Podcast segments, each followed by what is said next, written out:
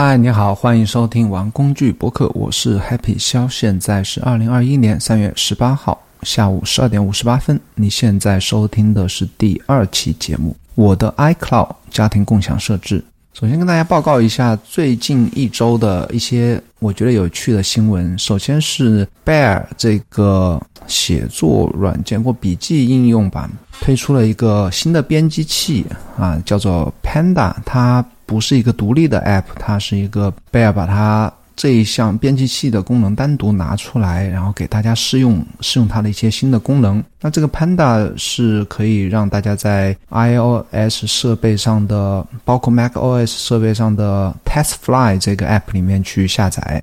我第一时间就下载试了一下，因为对贝尔还是有一些比较特殊的感情，它算是我。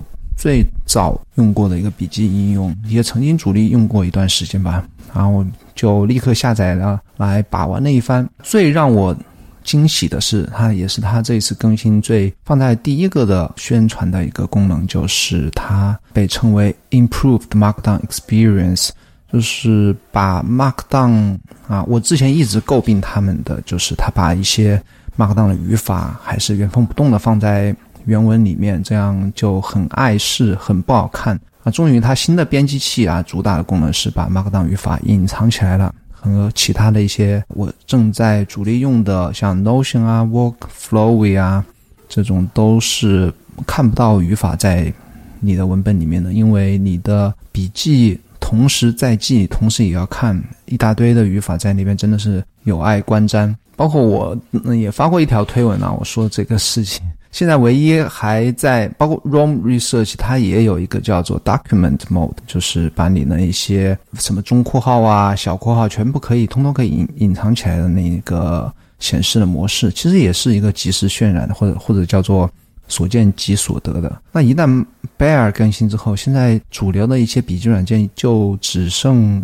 Obsidian 黑曜石还是一个还是一个非所见即所得的模式，但是也有人回复我啊说，他们可能已经在做所见即所得模式啊。说到黑曜石呢，他们好像前几天也上周的事情啊，已经放出消息，放了一些截图给大家看，他们现在正在做的 iOS 的移动端的 App 的一些进展。说实话，我看了啊，他们虽然团队很小，更新也很快，但是能够把 iOS app 做出来是非常也是非常了不起的事情，但是看到看了一眼啊，还是不太好看，特别是它那个菜单栏，不光是字体啊，还是布局啊，整个 UI 我觉得都不好看，不太喜欢啊。Obsidian 作为一个 ROM 的免费替代品，现在也不免费了啊，它有的它的。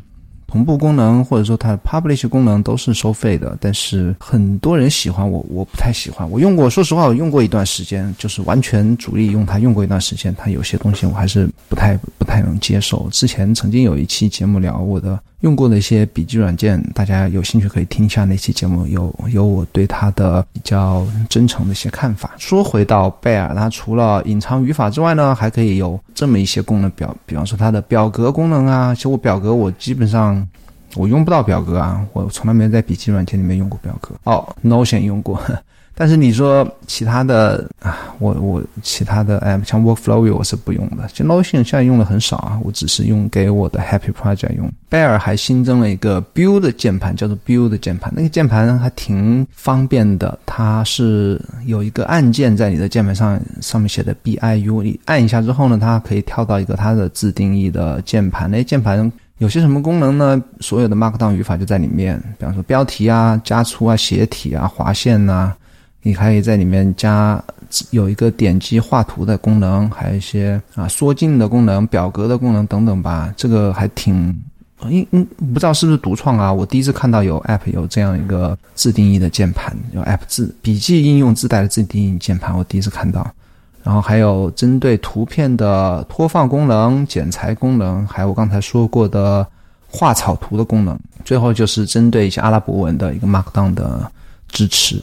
挺不错，贝尔。他唯一一个还阻止我不能把它用来慎重考虑作为自己笔记应用的一个点，就在于他曾经好多年前就说过要做一个 Web Editor 网络编辑器，到现在还做不出来。这个我觉得还是挺难的啊，因为可能要用到那个叫什么 App，要用 App ID 去登录的话，除非你自己在 App ID 之外再搞一个账户，一套账户系统跟你的 App ID 绑定。不然的话，我觉得这个事情，我相信这个事情应该是困扰他们的所有的点里面中其中一个吧，是我自己猜想的。然后 Craft 也更新了，Craft 其实它在昨天更新了一大堆的零零碎碎的一些细微的功能，也挺有趣的功能。比方说长按返回键就是可以退到顶级菜单啊，然后你快速的快速的拖动一个 block 就可以让它缩进啊。等等一些小的细微的改变，但是在四昨天那更新之前的再前一个更新，它推出一个比较大的功能，也是好多其他 App 都没有的一个不能叫功能吧，叫特性 feature。它允许你把你新建的 Workspace 存储到本地或者存储 iCloud、Dropbox、Google Drive 等等网盘都可以。这是 Craft 一直在强调的，就是数据的隐私性。这个挺厉害啊！这个 Bear 是允许你存在 iCloud，但是除了 iCloud 就让你存在任何地方，好像好像其他 App 也有这种笔记应用，好像不是很多啊。Ulysses 是可以，什么一些笔记软件，有些写作软件好像也可以，但是 Craft 这个功能我觉得挺有用的啊，有很多人也有需要，对自己隐私比较看得重的人比较。有需要，但是呢，他之前曾经答应过，在 Slack 频道里面，就是他们的那个用户群里面答应过的，三月份推出那个 Web Editor 网络编辑器呢，到现在迟迟还没有音信啊，我特别期待。如果它更新了的话，我将立即马上啊，也不能立即马上吧。我还缺一个 Daily Notes 的功能。它网络编辑器出来之后呢，再加 Daily Note 出来，我是肯定会切换到 Craft 来好好的用一段时间，把它的所有快捷键熟悉一下。下一个新闻是 App Stories，就是 Mac Stories 的两个编辑做了一档播客。那在三月十五号，他们的这档播客的标题是 Can Apps Still Surprise Us？还有新的。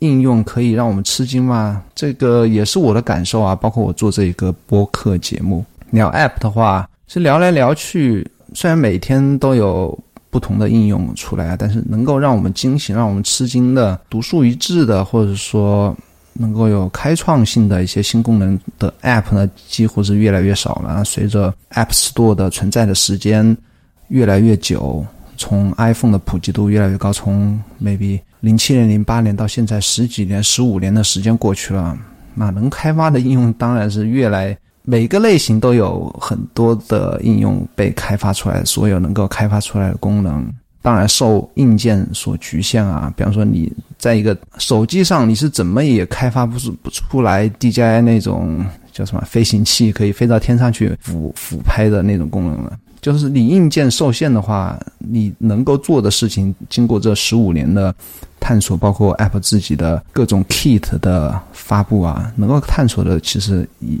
编辑已经有点感觉有点到达极限了。他们那一期的播客的主题就是，他既说，其实我还没有听内容，我大概跟我的想法其实已经有点像。比方说，最近能够。啊，大家叫得出名字，推出了一些新的 App，像我们国人开发者推出的一个叫做 Tile Tile 的一个文本编辑器，带有各种快捷功能的文本编辑器吧。它其实也只是一个类似于 Draft 的类似非常类似的一个文本编辑器，那其实也算不上什么特别有革新的一个应用。那其实就像我刚才说的，笔记应用那就不用说了，不光是。苹果系统就是任何一个跨平台的笔记应用吧。就去年借着那个 ROM 的那个双向链的呃东风啊，就那股风潮出来的也有个十几二十个那边更多。但大家都是大同小异。土都历史就不用说了，老牌的更新啊，新的再出来，那怎么更新？像滴答清单跟 To Do East 长得像哦。我上期聊的 Task Good Task 也算算是一个。能够让人把玩一下的，在老牌的 OmniFocus 比较入门级但又好看的 Things，还有什么 To Do 等等吧，也就这老牌还在继续慢慢的更新，也更新不出什么内容了。还有 Sorted，Sorted 我也用过一段时间，就是以时间线来安排拖动你的事项，感觉也没什么新意出来。那其他的什么天气类的呀，这个是我们喜欢玩 App 的人讨论比较多的天气类的应用，照相机的那种滤镜类的照相机，修图的应用，没有什么能够修图应用吧？大家也就是各种滤镜加，然后现在了不起多一点 AI 的变脸什么的啊。Mac 上的效率工具就不说了，那个。用来用去就那么几个老牌的，像我我自己在用的 Better Touch Two，还有 Keyboard Maestro。Keyboard Maestro 我自己没有用啊，用过一段时间，我觉得 Better Touch Two 是可以完美替代过它，替代掉它就没有用。那 Hazel 是我前两个月刚刚买了，也是非常老牌的，买来用，用来备份自己的乱七八糟下载的文件。Alfred 和 Launch Bar 这两个 Pin to Pin 的应用。啊，除此之外也没什么好特别新的东西出来。比方说，你说密码管理软件啊，One Password 或者现在 Dropbox 也推出自己的密码管理软件啊，就没有什么真的是创能够创造你的新的需求没有。然后老的应用把它玩出花来的也没有。以后聊什么呢？只能聊自己工作聊，对不对？聊一下自己怎么用的啊，在什么场景能够把它啊。这这个这个是一个玩 App 的人的一个可能最近的一个悲哀吧。那除非是我们以后，就像我之前也曾经几度在不同场合都经常说的，下一代手机必然不是下一代的人类接入互联网的终端，它肯定肯定不是的。那下一代要么是脑内植入芯片，要么是中间过渡一代是带类似那个 Google Glass。我相信下一代应该是一个戴在。不，首先肯定会释放你双手，然后戴在脑袋上，很有可能是一个眼镜啊。我猜很有可能是一个眼镜，要么就直接植入你的芯片。那手机真的是一个非常不方便的一个过渡品。如果新的硬件出来了，那个时候才会有更多新的应用，更多的场景也会冒出来。我我相信也很快啊，maybe 两三年之内都会有新的革命性的硬件出来。下一个新闻是新的。AirPods 新的 iPad Pro，新的 AirPods 是应该是 AirPods 三代，而不是 AirPods Pro 的二代。AirPod AirPod Pro 根本都没有新的消息啊。那 AirPods 新的一代、三代呢？它其实已经有很多流出的图片，看起来挺真的，就没有一个入耳的，它没有入耳的耳塞，然后长度。简短，外形看起来，包括盒子啊，看起来都跟 AirPods Pro 很像，但是它没有一个降噪，应该是没有降噪功能，也没有一个入耳的功能。就我还是挺需要，我个人挺需要一个 AirPods Pro 的。比方说夏天的话，我如果太热了，我去戴那个 Bose 的什么 QC 三五，这个肯定是戴个五分钟一一耳朵的汗啊。这时候夏天我去。出门的话，iPad iPad Pro 就特别需要了，所以我很期待这个产品啊。但是看来今年是没有什么上市的机会了。那 AirPods 三代呢？它的上市时间我看最新的新闻是要到四季度了，也不是很期待吧？可能说不定我就过一两个礼拜忍不住我就去还是去买一个 AirPods Pro 一代，因为夏天来了嘛，没办法。iPad Pro 的新一代，新一代包十二点九寸的。很有可能在三月，比方说三月底说苹果要开发布会，那么肯定这个可能会上市啊。上市的话，我的 二零二零年版的 iPad Pro 十二点九寸贷款还没还完啊，但是就已经不香了。关键我那一代真的买的挺吃亏，它其实整个硬件除了多了一个 AR 的那个摄像头之外，不是 AR 还是红外线什么，就多一个摄像头外之外呢，它所有硬件其实跟二零一八版的都是一样的，包括它芯片都一样的芯片。我相信我手上这个十二点九卖是不好卖的，那没办法，那个当时是要用啊。新一代 iPad Pro 它主要的卖点有两个，第一个是支持那个 Mini LED，我查了一下，Mini LED 是尺寸更小的 LED 芯片，尺寸介于小间距 LED 与 Micro LED 之间，是小间距 LED 进一步精细化的结果。其中小间距 LED 是指相相邻灯珠间的。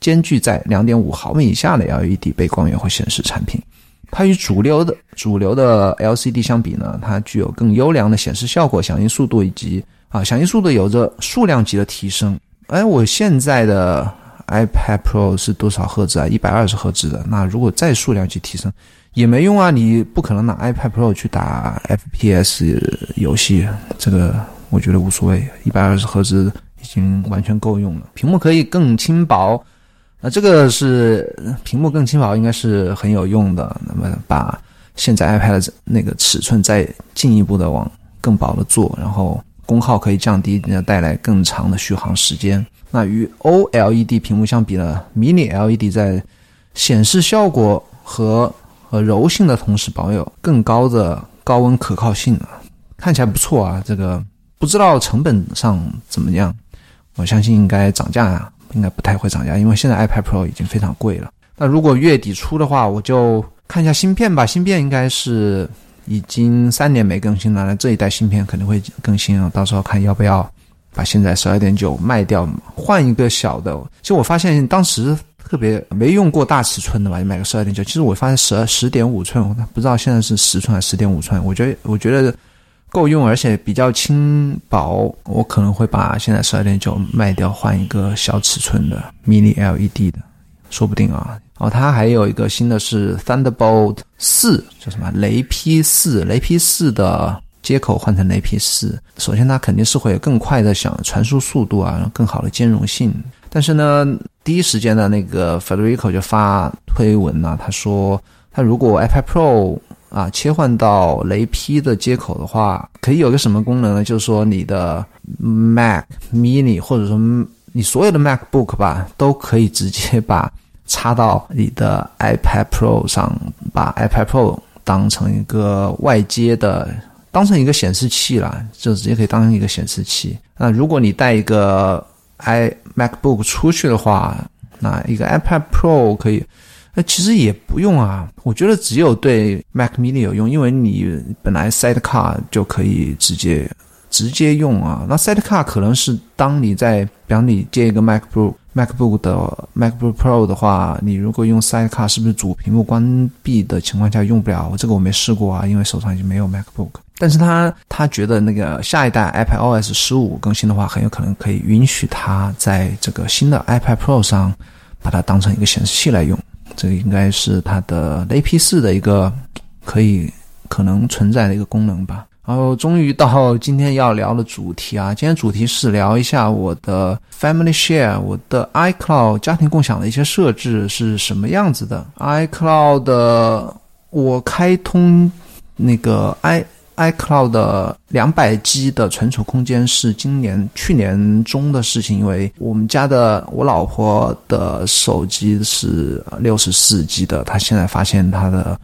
照片不够用，然后我们家孩子用的是我的老的十点五寸的 iPad Pro，它的存储空间，因为他特别喜欢拍视频，那存储空间也拍完视频之后再发现装很多东西就装不下了，特别装一些游戏也装不下，所以说干脆就开一个 iCloud 啊，我自己用也快用到我自己用四十 G 了，也快五十 G 也快满了，就干脆开一个。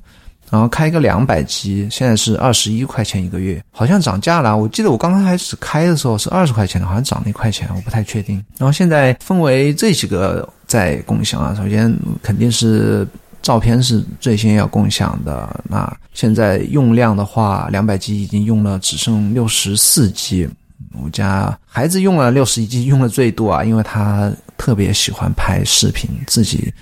呃，导致一些东西拍，然后有时候还录屏啊。他玩玩，有时候玩我的世界，他喜欢录屏，所以呢，大量的视频被他占用了大量的空间。我自己用了四十 G，我老婆用了三十三 G。然后 Photos 有一个很好的功能，可以在家庭成员之间可以分享你的 album 呃照片簿。那其实照片簿也可以分享给其他非家庭共享的成员，也可以邀请。所以说这个。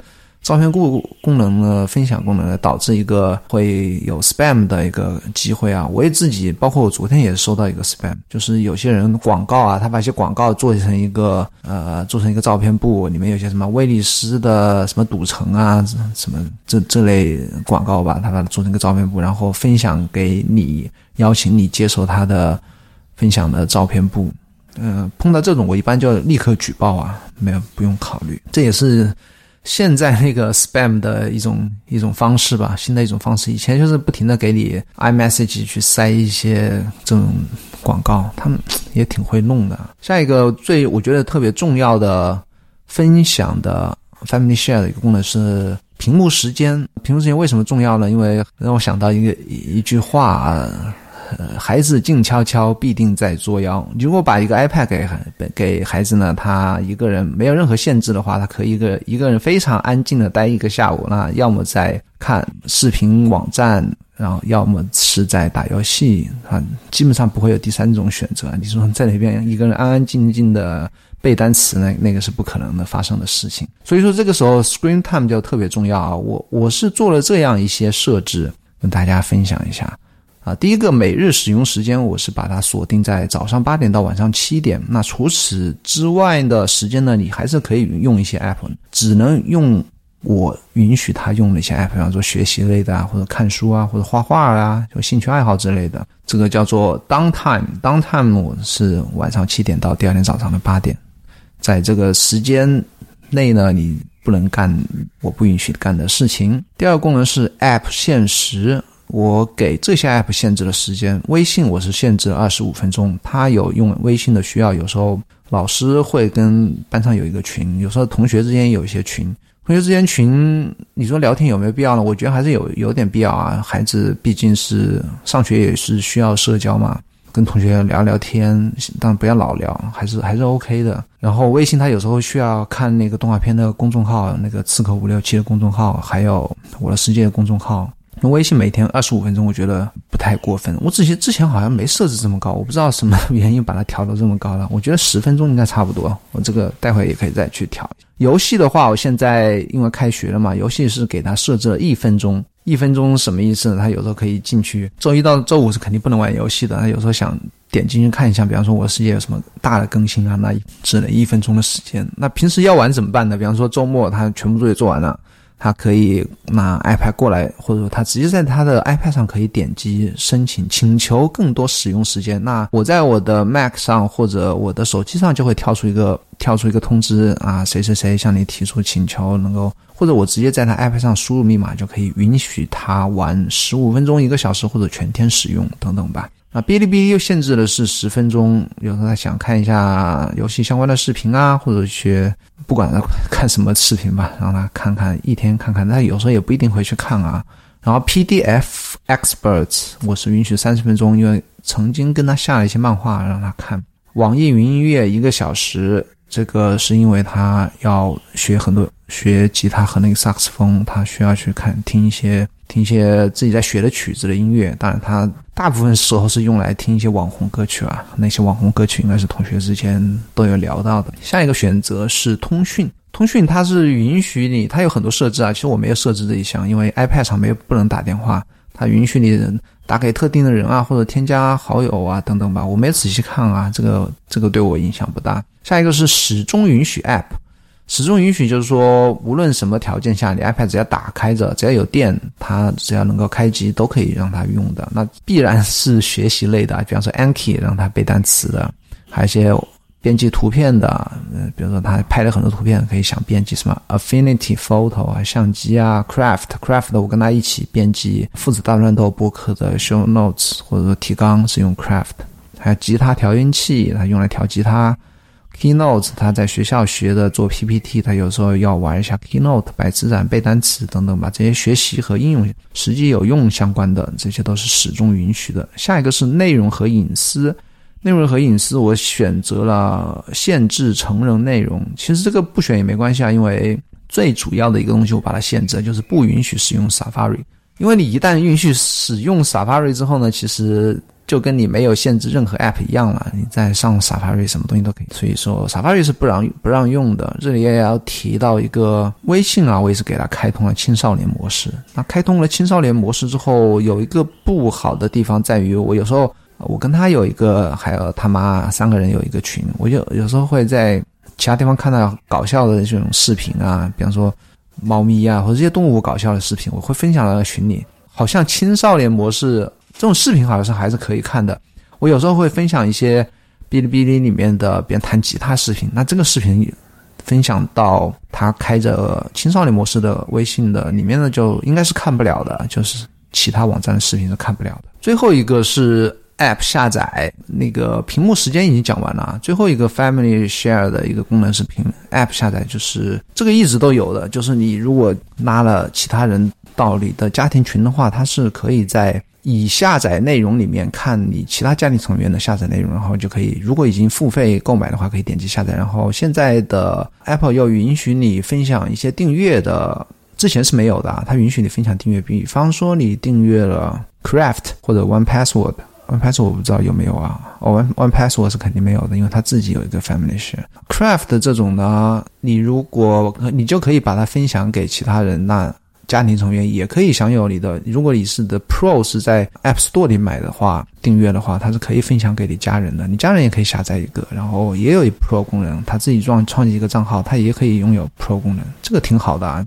当然现在。我们这三个人家庭成员里面，其他人都不用我的订阅的东西，因为他们 不用我在用的 app，这个我也不跟他们普及，他们他们爱用什么就用什么好了。今天的播客就聊到这边，那欢迎大家去我的个人网站 Happy 肖来看我每日更新的 blog，上面还有可以订阅我的每周发送一次的 newsletter，以及我。推出的两项我个人的增值服务叫做 Happy Project 和 Happy Connection。咱们下个礼拜再见，帮忙在 App Store 里面五星好评哦，谢谢，下期再见，拜拜。